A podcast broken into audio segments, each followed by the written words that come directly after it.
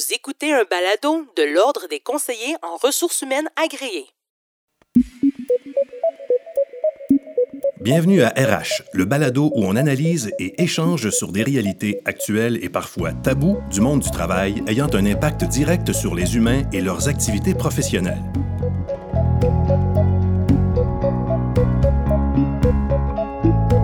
Cyberharcèlement. Malheureux, mais actuel. Parlons-en. La hausse massive du télétravail dans la pandémie actuelle provoque son lot d'avantages, mais aussi d'enjeux, et le cyberharcèlement n'y échappe pas. Même si les comportements offensants peuvent s'avérer moins visibles à distance, ils ne sont pas pour autant moins présents ni moins destructeurs. Est-ce que les entreprises sont outillées pour faire face à ce mal invisible alors que les relations de travail se transforment? Est-ce que les politiques en matière de harcèlement sont adaptées à cette nouvelle réalité? Voici une problématique actuelle à laquelle il est crucial de faire face avec courage et responsabilité.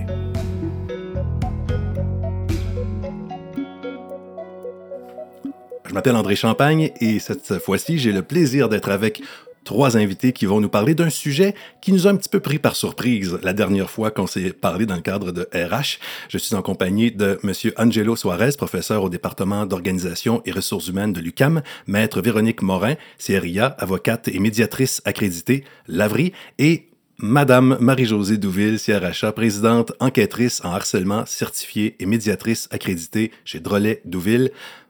Ben, bonjour à vous trois, mais Madame Douvet, c'est vous qui avez un petit peu mis le feu aux poudres la dernière fois en nous laissant à la fin du balado avec cette notion de cyberharcèlement. Évidemment, euh, ça nous a un petit peu pris par surprise. On comprend que le harcèlement euh, a pas pris de vacances pendant le confinement. Il a peut-être pris un autre chemin, cependant. Quel est-il? C'est un peu ça, hein? on, a ouvert le sujet en, en, constatant effectivement dans la prévention du harcèlement de ne pas négliger le fait que harcèlement migre aussi de, plusieurs manifestations possibles. Donc, la cyber-intimidation en est une. Ce qu'on constate, là, si je fais simplement là, euh, le parallèle avec ma réalité professionnelle, euh, la, pandémie n'a pas fait prendre de vacances au harcèlement psychologique. On s'harcèle tout simplement autrement différemment et, et, le contexte est un petit peu plus insidieux de par justement cette distanciation-là, le rôle que nos employeurs ont à jouer en termes de prévention, en termes euh, d'obligation d'agir, la difficulté d'avoir euh, justement ces, ces, ces faits-là là, pour leur donner cette opportunité-là euh, nous emmène à un contexte totalement plus particulier là, et euh, insidieux à gérer. Là.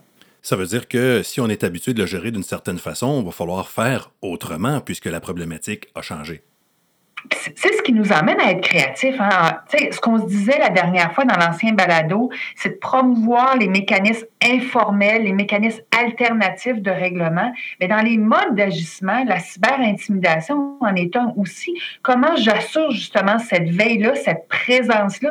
J'ai plus ce contact physique-là avec mes employés pour avoir ces facteurs de risque-là euh, qui pourraient me donner des pistes euh, de questionnement, d'approche et tout ça. Donc, euh, il, faut, il faut se renouveler définitivement. Monsieur Soares, qu'est-ce que c'est que le cyberharcèlement? C'est, on dirait qu'avec la pandémie, il y a des mots là, qui sont apparus comme le, le présentiel et puis se réinventer. Je pense qu'on peut mettre dans cette catégorie-là le cyberharcèlement. Qu'est-ce que c'est? Bon, ce n'est pas nouveau. Hein? Ce n'est pas nouveau.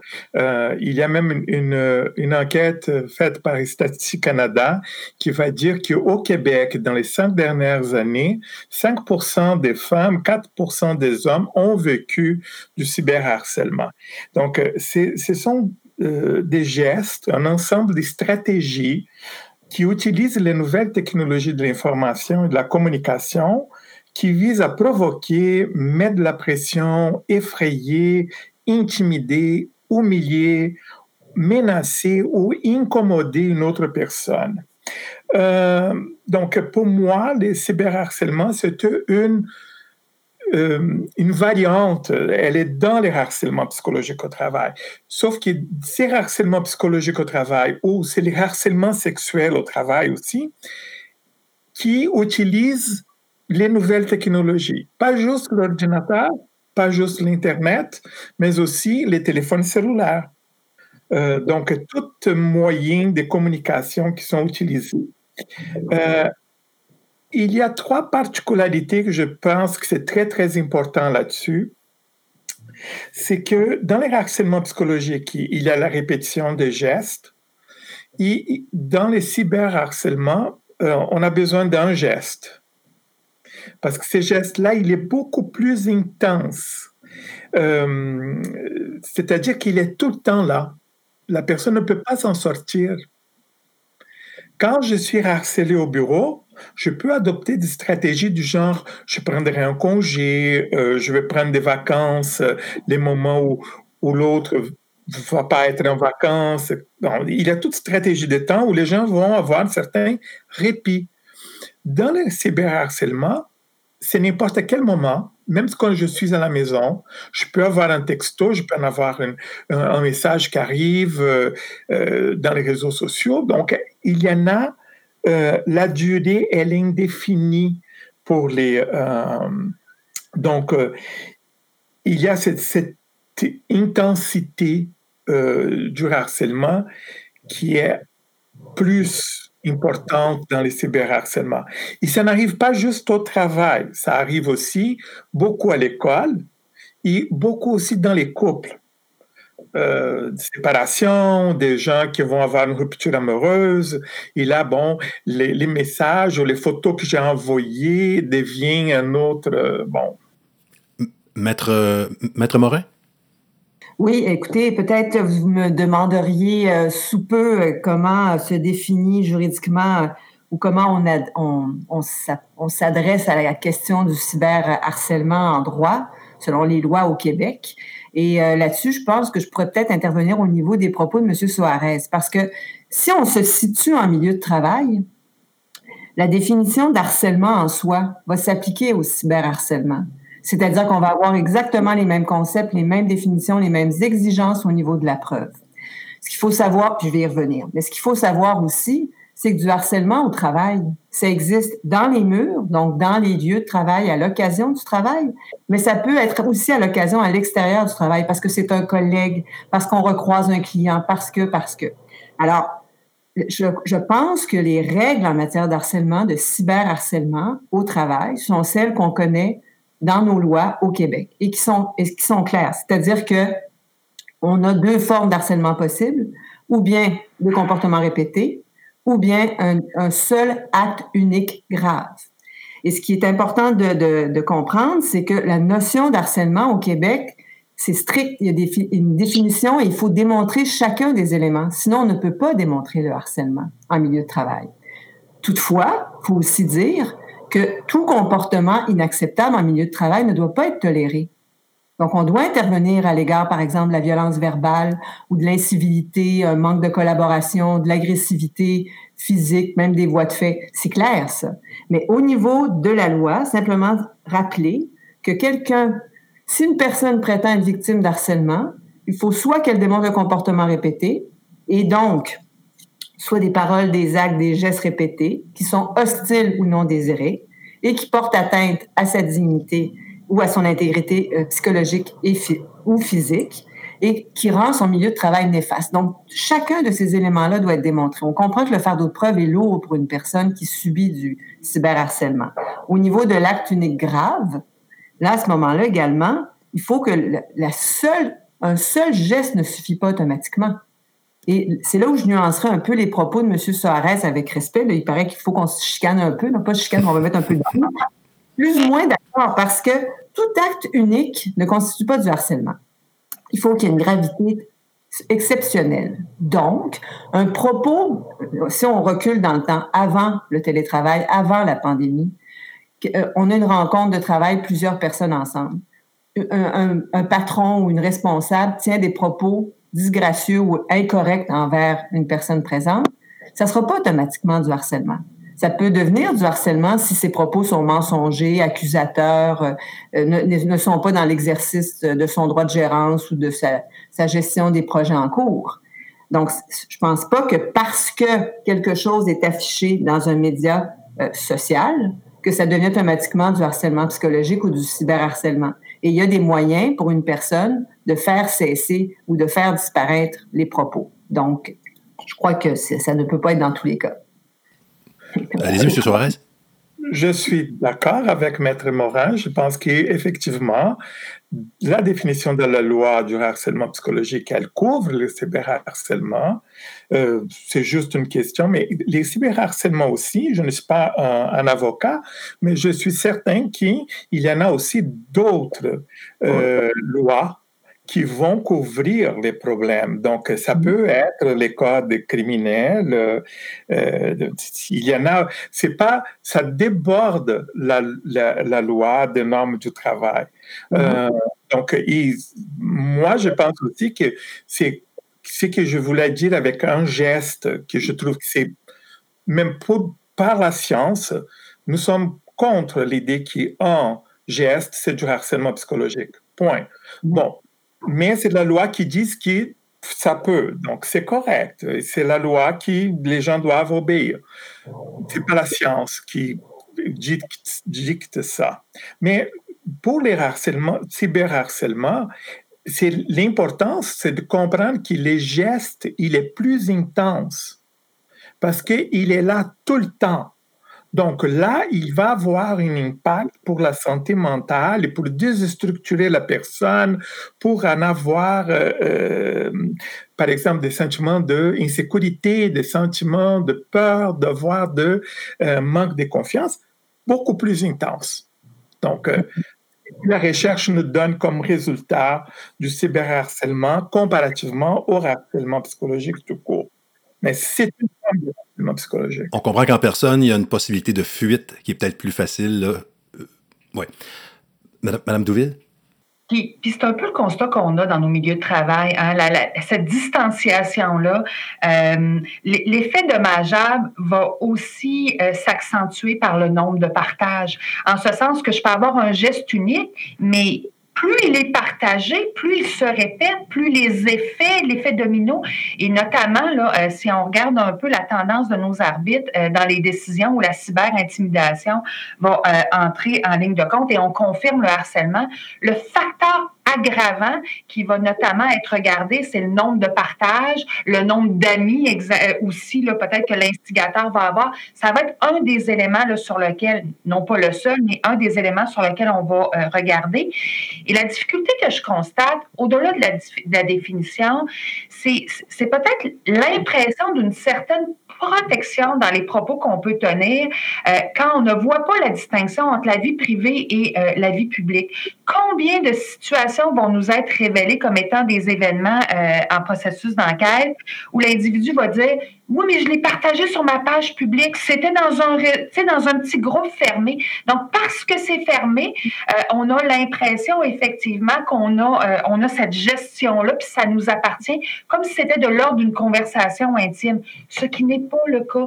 Donc, à partir du moment où les réseaux euh, sociaux ont une portée plus d'ordre public, puis je pense que Maître Morin pourra compléter là-dessus, il ne faut pas nier les impacts et les effets que ça va entraîner cette Maître Morin, je pense qu'on va être clair là-dessus. C'est pas la même chose euh, quand c'est sur, euh, sur Internet que quand c'est dans le privé. Non, mais aussi, je pense que la population, les gens en général, se donnent, le, se disent qu'ils ont beaucoup de droits, mais on a aussi des obligations. Et on oublie que c'est facile, c'est une phrase connue, mais nos, droits se terminent où ceux des autres commencent. Et euh, comme le disait M. Soares, il y a d'autres lois. C'est sûr qu'il n'y a pas seulement la loi sur les normes du travail, il y a la Charte des droits et libertés de la personne, le Code civil, et ce qui fait en sorte que chaque personne a droit au respect de sa réputation, de sa vie privée et euh, de sa dignité. Alors, ça peut paraître facile d'écrire des choses dans un courriel, dans un média, dans des médias sociaux, mais on peut porter atteinte effectivement à des droits d'autrui et c'est très, c'est très facile. Monsieur Suarez? Il faut aussi voir, effectivement, comme euh, Madame Deville disait, c'est, l'effet des boules de neige. Et un petit message qui va vraiment déclencher un, une quantité énorme de messages qui va avoir un impact euh, assez important. Mais aussi, oui, mais c'est aussi la question de l'intentionnalité. Parfois, dans les harcèlements, que ce soit sexuel ou euh, psychologique, la personne peut dire, je n'avais pas l'intention, euh, j'étais en amour, ou je n'avais pas l'intention, je ne pensais pas que c'était du harcèlement psychologique, que j'exerçais mon droit de gestion. Mais dans les cas du cyberharcèlement, il y a l'intention. Ça, c'est une chose très claire parce que je ne veux pas aller sur Internet et envoyer des messages ou des euh, images. Euh, j'avais, j'ai l'intention de le faire. Là. Donc, euh, c'est prémédité. Ah oui, il y a une intentionnalité dans les cyberharcèlements. C'est qu'on peut peut-être discuter l'existence dans les harcèlements psychologiques ou... Maître, Maître Morin, peut-être pas tout à fait d'accord. Non, non, je, ben écoutez, je, comprends, je comprends votre approche, M. Soares. Je comprends le raisonnement que vous faites. Mais juridiquement, on ne peut pas dire que quand on pose un geste, il y a nécessairement l'intention de poser le geste avec la conséquence. En droit, euh, ce qu'on dit, c'est que la bonne foi se présume. Donc, si on veut prouver la mauvaise foi, il faut qu'on fasse une preuve de mauvaise foi ou la mauvaise foi peut également se démontrer quand on exerce un droit ou qu'on pose un geste d'une façon telle que les conséquences subies par l'autre partie, l'autre personne, sont plus grandes que ce qu'elles devraient être normalement. Donc, si par exemple, j'écris un texte qui apparaît anodin, mais je mets une image qui ajoute ou apporte atteinte à la réputation ou à la dignité de la personne, là, ça peut être différent. Mais il faut quand même, il y a quand même une démonstration à faire d'une intention. Parce que le harcèlement, de toute façon, existe et est illégal, que ce soit, même si c'est pas intentionnel, de toute manière. Bon, alors, donc, si on veut prouver en plus l'intention, donc l'intention de causer un préjudice plus grand, il faut le prouver si on veut avoir peut-être des dommages additionnels. Mais l'important, je vous dirais, je ne sais pas si c'est là où Marie-Josée veut aller, mais je vous dirais aussi que le, recours ou les dommages, c'est loin. Dans le fond, ce qu'il faut inculquer aux gens, c'est s'il y a une situation qui constitue du harcèlement ou est inacceptable en milieu de travail ou dans une vie privée, il faut dire non, arrête, ou ceux qui en sont témoins, qu'ils aient le courage d'intervenir puis dire écoute, tel comportement ou tel message que tu as laissé, tel propos que tu as tenu dans une rencontre Zoom, ça ne marche pas là. Ou d'intervenir puis d'y mettre fin. Écoutez, je, pense qu'on pourra revenir sur euh, justement les différents intervenants, les rôles qu'on peut jouer, ce qu'on peut dire ou pas. Euh, j'aimerais ça, par contre, qu'on on va faire une, pause très bientôt, mais juste avant, euh, allons un petit peu plus pratico-pratique. Alors, le, le cyberharcèlement va prendre quelle forme? Ça va, ça va s'installer comment? Et M. Soares, j'ai envie de vous demander, est-ce que l'intimidateur habituel ou le harceleur est le même en cyberharcèlement? Est-ce que c'est les mêmes castings? C'est très difficile à parler du harceleur parce qu'il n'y a pas une enquête, une recherche qui a été faite auprès des harceleurs. Euh, mais ce que je constate, c'est que dans les cyberharcèlements, il y a les, facteurs anonymat. Les gens pensent que tout est anonyme, donc je me permets, et, il y a des mécanismes psychologiques qui vont dire, que les gens vont penser que ça va rien m'arriver parce que c'est anonyme. Et je pense qu'une chose très, très importante que les gens doivent avoir dans leur esprit, c'est qu'il n'y a pas cet anonymat dans l'Internet. Quand, si vous ne devez jamais écrire quelque chose dans un courriel que vous ne voulez pas voir dans la première page du journal. Parce que il suffit, il suffit de vouloir qu'on est capable de tracer et trouver la source de ces messages. Euh, c'est pas fait, c'est pas facile, mais c'est tout à fait techniquement faisable et la police peut le faire. Sauf que ça coûte beaucoup d'argent et ça prend beaucoup de temps, mais ils vont les tracer. Donc, c'est pas anonyme. Donc, euh, les gens se cachent beaucoup en arrière de cet anonymat. Ils se permettent d'écrire et faire des choses qui ne sont pas nécessairement, que ça dépasse l'entendement. Madame Douville, dans vos, dans vos enquêtes, est-ce que euh, ça arrive par où? le, harceleur se sert de quel outil en particulier pour euh, sévir? Dans le fond, euh, la cyberintimidation, ce qu'on va d'abord comprendre, c'est que c'est de la manifestation d'un écrit qui va euh, générer une traçabilité. Puis c'est un peu ça, hein? Euh, l'écrit est source d'interprétation.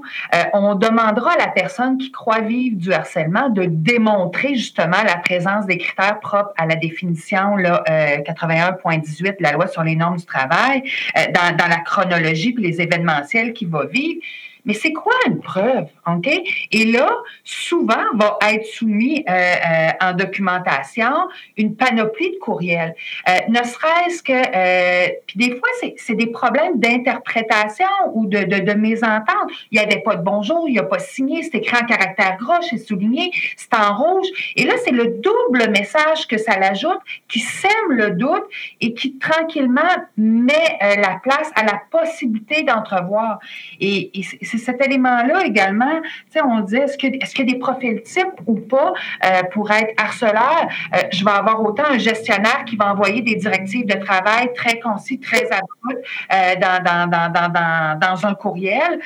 donc, on parlera d'écrit, on parlera de courriel, on parlera de Facebook, on parlera de réseaux sociaux toutes ces manifestations-là, les chats d'organisation, on va être en formation, on est dans un chat, on envoie un commentaire, et des fois, puis peut-être juste ajouter, la difficulté, c'est qu'on passe, on part pas nécessairement tout le temps d'une mauvaise intention. On veut faire rire, on envoie une blague, mais la personne qui est l'instigatrice d'un comportement de la sorte, des fois peut arriver à négliger la portée, les effets que ce qu'elle va lancer va induire.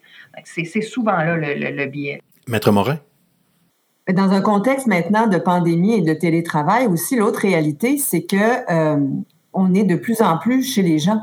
Quand on fait, vous, vous, le voyez autour de moi, là, je suis dans ma, dans ma salle à manger, dans ma cuisine.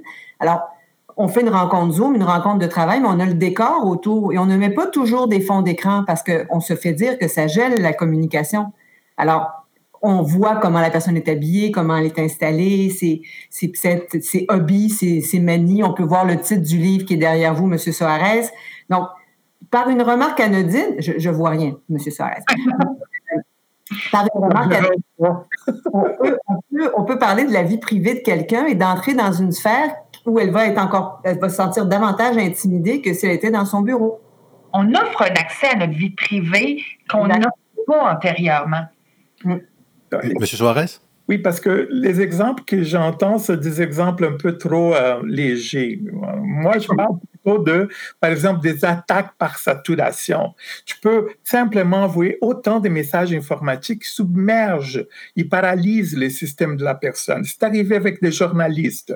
D'ailleurs, les journalistes, les personnes publiques, les euh, politiciens sont les top trois à être la cible du cyberharcèlement.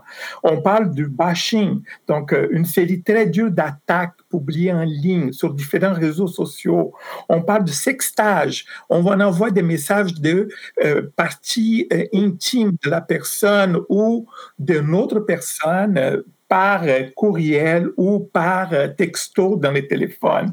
On parle du trollage, on parle de convaincre la personne de dire quelque chose euh, personnel et après ça, publiciser tout ça sur Internet.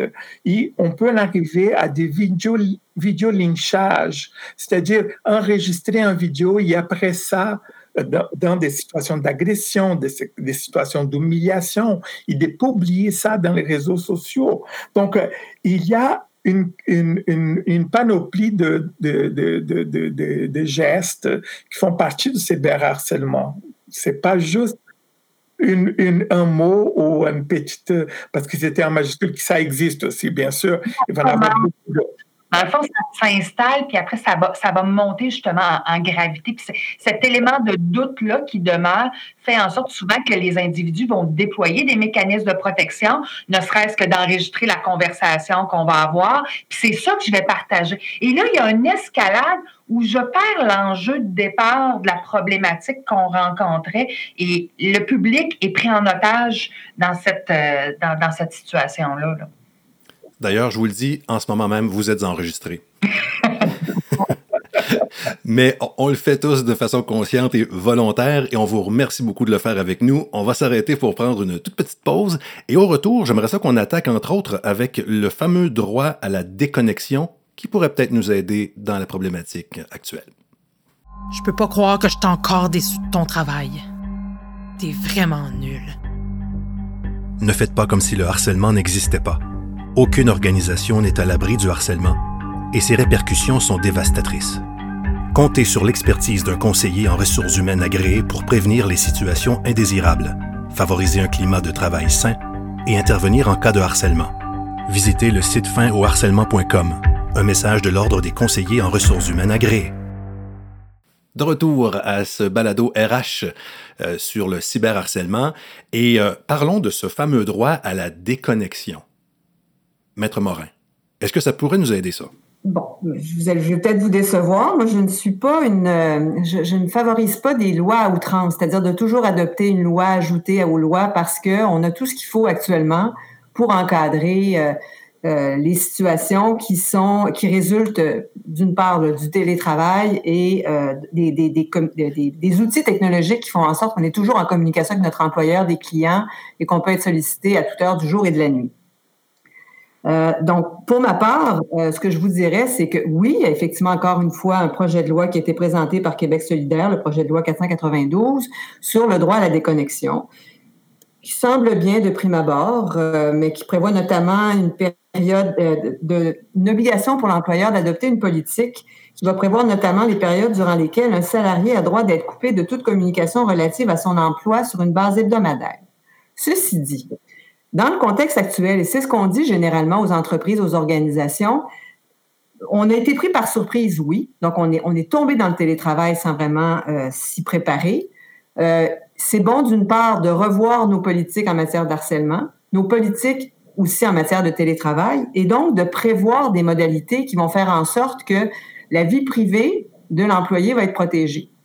Parce que lorsqu'on parle de télétravail, avant même la pandémie, ce qu'on disait aux gens, c'est faut que vous adaptiez le contrat de travail, c'est-à-dire qu'il faut déterminer des attentes différentes, des, livrables sur une base peut-être plus courte, avoir des horaires de travail précis, savoir effectivement de quelle heure à quelle heure tu dois travailler, à quelle heure à quelle heure je peux, dans quelle période je peux te, te contacter, à quel numéro, etc. Et euh, la même chose au niveau de la politique en matière d'harcèlement ou de l'utilisation des outils technologiques. Donc, je pense que entre ces politiques qu'on peut mettre en place dans un milieu de travail, les dispositions qui existent au niveau de la Charte des droits, la loi sur les normes puis le Code civil, on a tout ce qu'il faut pour faire en sorte de respecter euh, le droit à la vie privée d'un employé. Moi, je ne partage pas cette opinion. Euh, je pense que malheureusement, on n'est vraiment pas l'outil pour des questions de déconnexion, parce que ce n'est pas juste du télétravail, ça vient avant ça. Et, euh, il y a une intrusion très, très, très forte euh, du travail dans les sphères domestiques euh, par les appels textos, par les euh, courriels, les exigences de répondre des courriels d'une manière très, très vite, ou pour la santé mentale des individus, ça pose un problème. En France, ils ont adopté la loi exactement parce qu'ils sont rendus compte du problème de, de, des facteurs psychosociaux, comment était intrusif la nouvelle technologie. Euh, moi, j'ai étudié les nouvelles technologies depuis les années 90 quand j'ai commencé ma maîtrise, et je vois l'impact de ces nouvelles technologies pour la santé mentale des gens. Et je vois que plus on n'est pas en train de réglementer ça, il y en a aussi d'autres niveaux comme l'accès à l'information, l'information qu'on utilise les individus. Au Québec, malheureusement, nous sommes très, très en retard pour ces réglementations-là. Et je vous souhaite, je vous suggère une petite lecture, Capitalisme de surveillance de Shoshana Zuboff, émérite à Harvard, ça vaut la peine, ça vient d'être traduit en français. Pour vous compreniez l'importance d'en avoir ces lois pour encadrer effectivement comment nos informations et comment les temps qu'on peut en avoir à la maison, c'est un temps pour se ressourcer, c'est ne pas si je reste à la maison en train de penser qu'à chaque seconde, je dois aller, je dois regarder mon, mon courriel et sans compter les problèmes de la, l'addiction que les nouvelles technologies causent pour l'individu. Donc, les problèmes sont beaucoup plus complexes. Ça ne réduit pas juste au télétravail. Et je pense que c'est pas nécessairement euh, dans les sujets du cyberharcèlement. Donc, moi, je vais m'arrêter là, mais c'est beaucoup plus complexe. C'est vraiment la pointe d'un iceberg. Il pensait que nous sommes outils d'un point de vue de droit. Moi, je ne peux pas partager cette, cette, euh, cette opinion.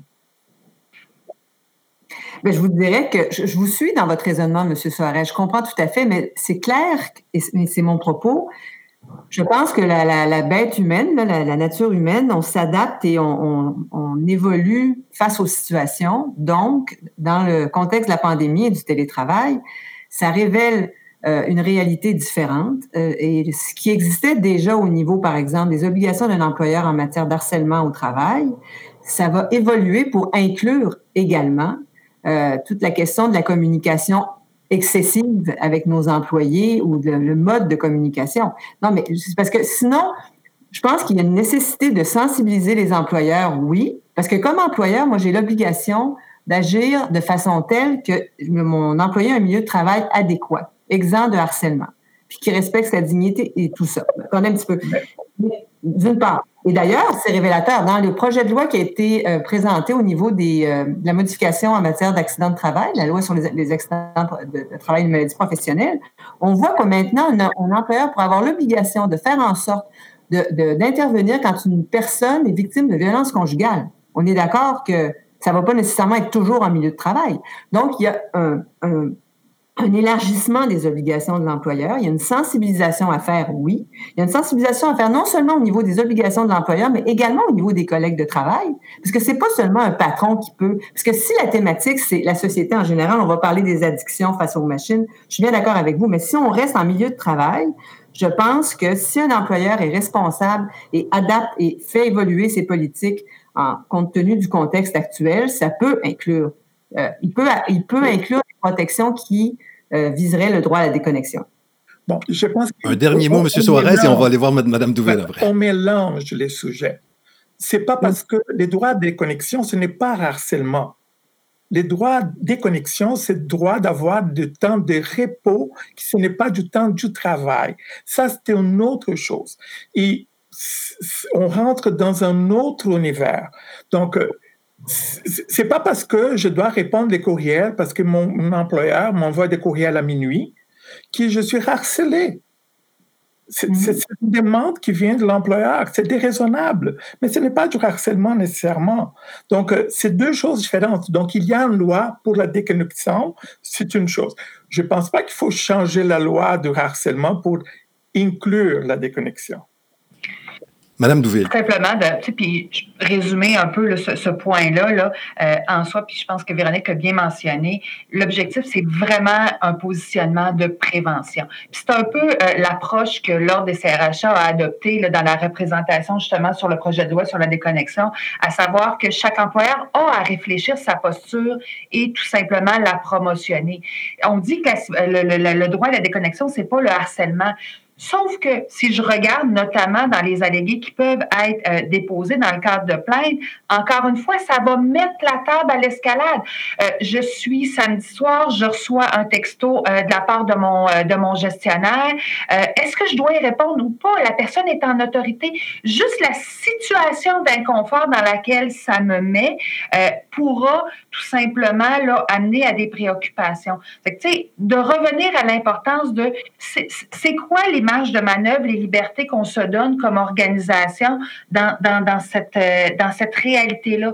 Le même exemple que je vous donnais, j'aurai l'employeur tout simplement qui va dire je voulais juste pas l'oublier, je l'ai envoyé, je voulais juste être sûr que ça soit porté à connaissance. Mais le moment où c'est porté à la connaissance, ça peut être intrusif si je suis dans un souper entre amis samedi soir. Donc c'est cette, cette ambiguïté-là qui emmène justement à nous questionner sur, ce, cet aspect-là. Monsieur, mesdames, j'ai une question pour vous. Euh, depuis quand est-ce qu'on peut mettre une date là-dessus? Depuis quand on se permet de s'envoyer des courriels et des textos hors des heures de bureau, voire la fin de semaine? Est-ce que c'est est-ce que c'est nouveau ça? Ou est-ce que ça, fait est-ce que ça fait 5 ans ou 15 ans? C'est une question de société. On a accès aux outils qui sont là. Euh, ça va migrer. On va, on, va texter nos, nos, les membres de notre famille, nos amis, nos collègues. Ça, ça a une portée tout le monde est accessible en tout temps. Donc, euh, il n'y a, pas, a pas de barrière temps. Là. En fait, mon, mon ma, sous-question, c'est. Ma sous-question, c'est. On dirait que c'est devenu euh, normal? Euh, je ne pense pas que c'est normal. ça vient avec quand les appareils intelligents, avec les, les, les cellulaires intelligents, quand on a commencé là on, a vraiment vu une augmentation importante de tous les applicatifs euh, et toute forme de communication qui a augmenté, a explosé même. Donc, euh, c'est à partir de ce moment-là. Et aussi, il y a une autre considération, les moments où l'employeur paye, il donne les cellulaires à son employé. Donc, à ce moment-là, c'est comme 24 heures, tu es disponible. Non. Euh, c'est pour ça que c'est très important de dire euh, on n'est pas disponible 24 heures il y a, ils, doivent en avoir des règles claires. Et euh, je ne pense pas que on, doit attendre que tous les employeurs vont partir des politiques parce que les normes du travail ont attendu presque 20 ans pour, pas 20 ans, mais au moins 15 ans pour qu'ils adoptent et elle a été obligée de changer pour obliger les organisations à avoir une politique contre le harcèlement. Maître Morin, trépigne, là. Euh, très, très, rapidement, mais M. Suarez, je suis d'accord avec vous. C'est-à-dire que oui, effectivement, il faut encadrer le travail. C'est ce que je disais plus tôt. Au niveau, la, la réalité de la pandémie, du télétravail maintenant, ça fait en sorte qu'on doit mettre euh, plus euh, définir avec plus de précision quelles sont les attentes envers un employé. Quand je parlais de la politique de télétravail ou du contrat de télétravail, c'est qu'il faut mettre noir sur blanc, par exemple, tu es au travail de telle heure à telle heure, avec une pause de telle heure à telle heure, une deuxième pause à tel, à tel moment. Je peux communiquer avec toi de telle façon, donc dans tel horaire et pas plus. Mais c'est ça qui va, c'est ça qui va se faire progressivement, je pense. Vous allez me dire que c'est pas assez vite, mais dans le compte, je pense pas que le projet de loi sur la déconnexion va être adopté demain matin. Donc, en attendant, il faut se dire qu'un employeur a la responsabilité de faire en sorte que le milieu de travail soit adéquat et donc d'établir des règles de fonctionnement qui permettent à chacun de savoir qu'est-ce qu'il a à faire et quand. sinon, il y a des recours qui existent. Hein. Il y a encore des plaintes qui se, peuvent se faire. Monsieur Suarez, un, un, droit de réplique et on change de sujet. Oui, parce que c'est pas la question du télétravail et vous ne pouvez pas encadrer le télétravail parce que sinon vous allez éliminer exactement tous les attractifs du télétravail. Oh, Donc, les gens peuvent travailler les horaires qui les conviennent. Ça, c'est une chose. L'autre chose, c'est l'exclusion du travail. Donc, il y a deux choses différentes. Il y a un mélange de sujets qui ne sont pas nécessairement très clairs.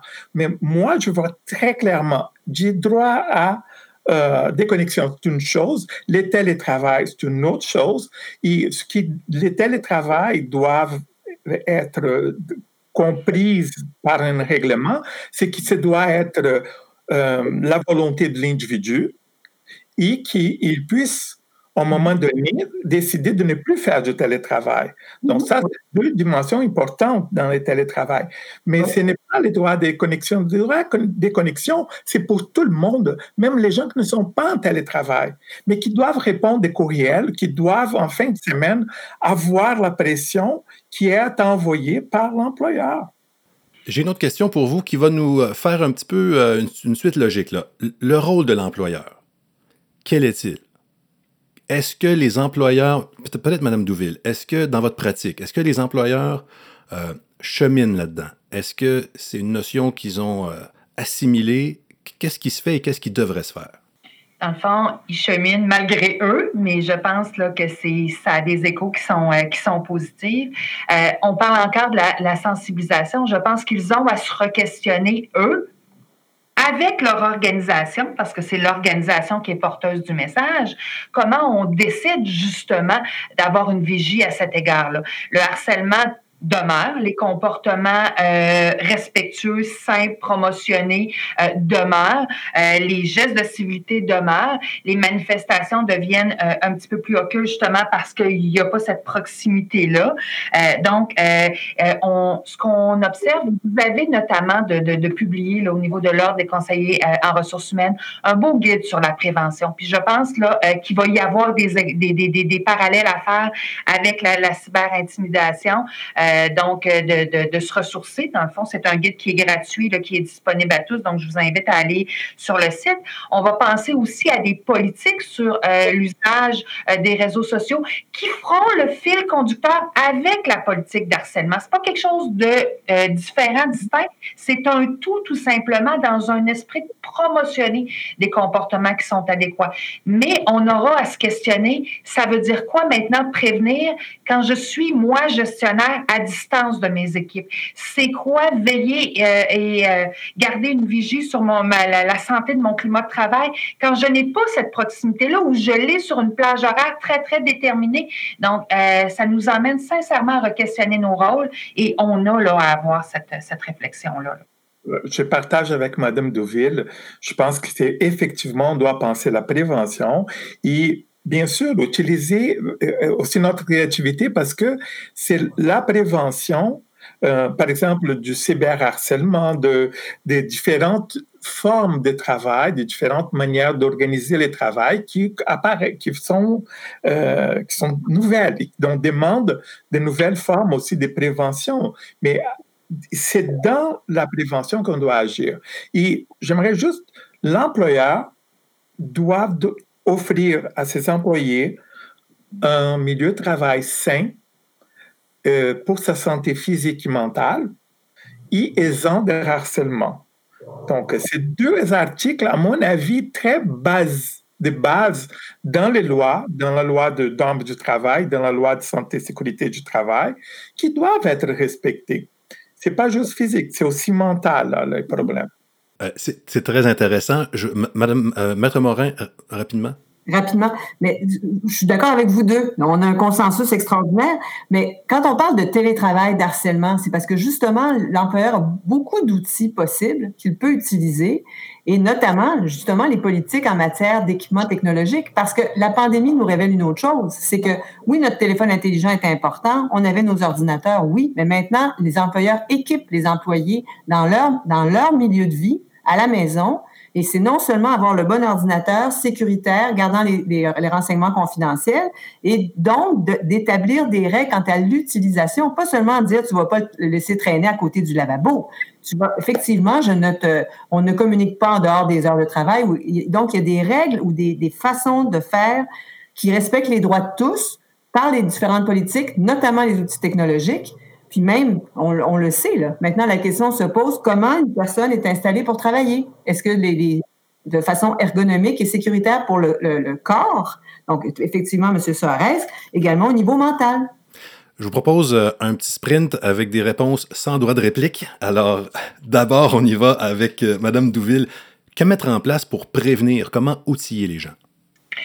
Euh, je pense que de rappeler l'obligation, Maître euh, euh, M. Suarez mentionnait les obligations qui sont imputables à l'employeur derrière ça, il y a une responsabilité individuelle aussi, comme moi, membre de cette organisation, dans le choix de l'attitude que je vais adopter. Donc, de réitérer, de rappeler l'importance euh, d'être conforme pour que le, respect puisse justement se promotionner.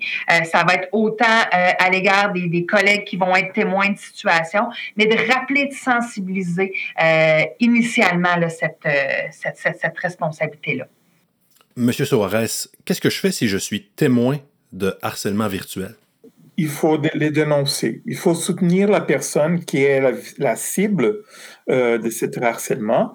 Il faut euh, dénoncer. Il faut aussi guider la personne pour les ressources et les droits et euh, soutenir la personne dans sa démarche et d'expliquer que c'est pas de sa faute, c'est pas parce qu'elle a fait A, B ou C que parce que c'est une forme de violence et toute forme de violence n'est pas acceptable.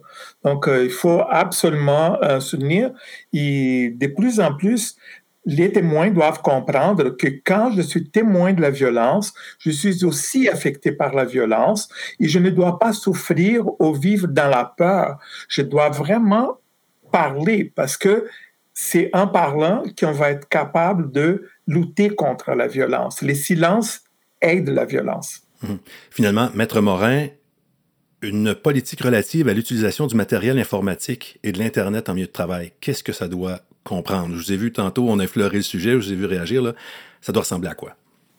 Bien, essentiellement, c'est de, je vous dirais qu'il faut que la politique en matière d'utilisation des outils technologiques soit compatible, en tout cas soit rattachée avec les autres politiques, harcèlement puis télétravail, de sorte que ça soit euh, à jour toujours au niveau des, différentes technologies possibles.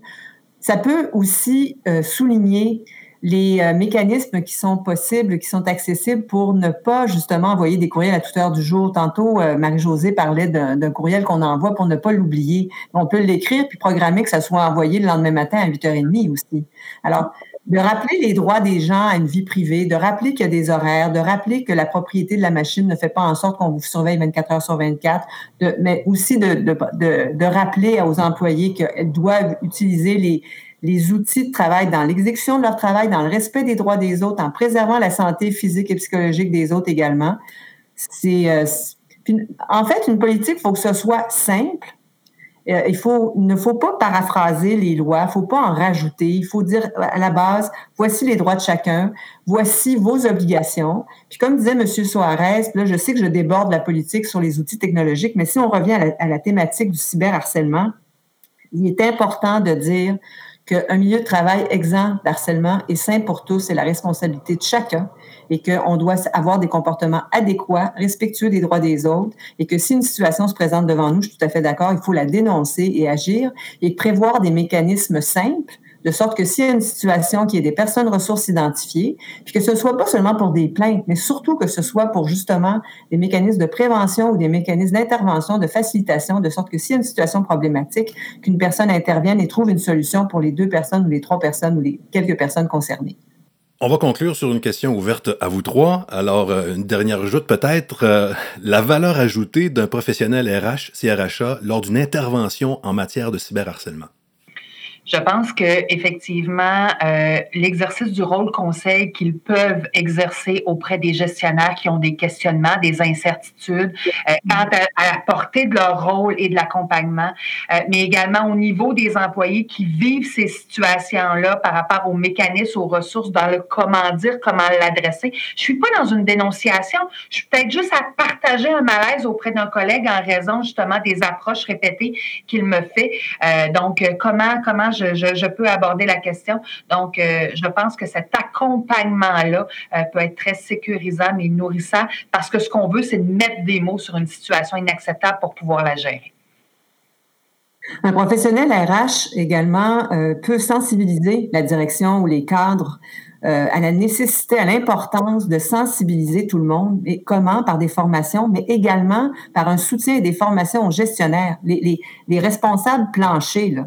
Pour que lorsqu'ils constatent qu'une situation est problématique, il y a une, relation entre deux personnes qui n'est pas adéquate ou il y a un comportement qui n'est pas acceptable en milieu de travail, il faut intervenir tout de suite pour qu'on solutionne la situation de sorte que ça ne devienne pas, comme disait Marie-Josée, un effet sais, ça s'accumule au fil des ans, puis des fois, on est surpris, un dossier d'harcèlement survient, mais ça fait deux ans que ça dure.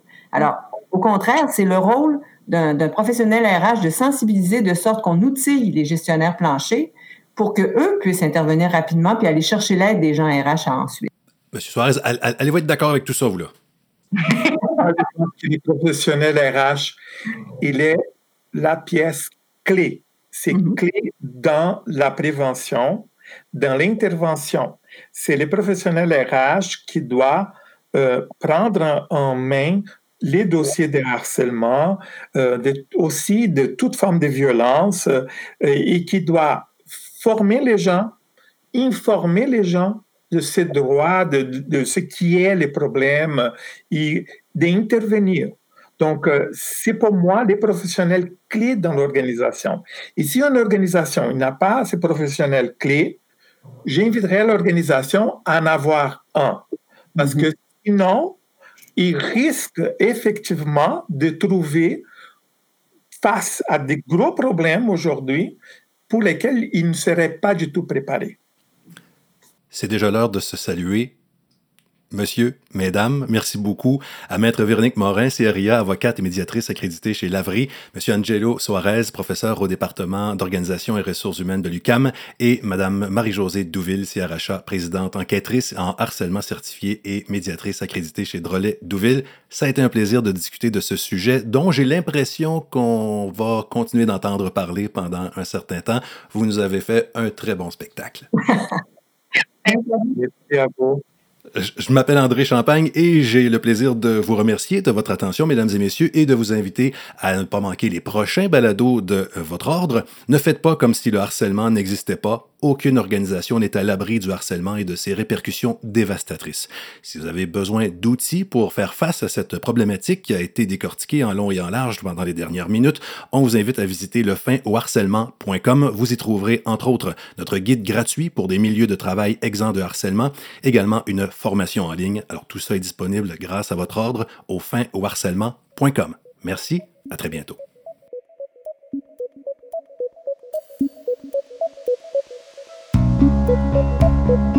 Vous pouvez entendre ou réentendre tous les épisodes de RH, le balado de l'Ordre des conseillers en ressources humaines agréés via les rubriques balado ou podcast des plateformes Apple, Google Play et Spotify.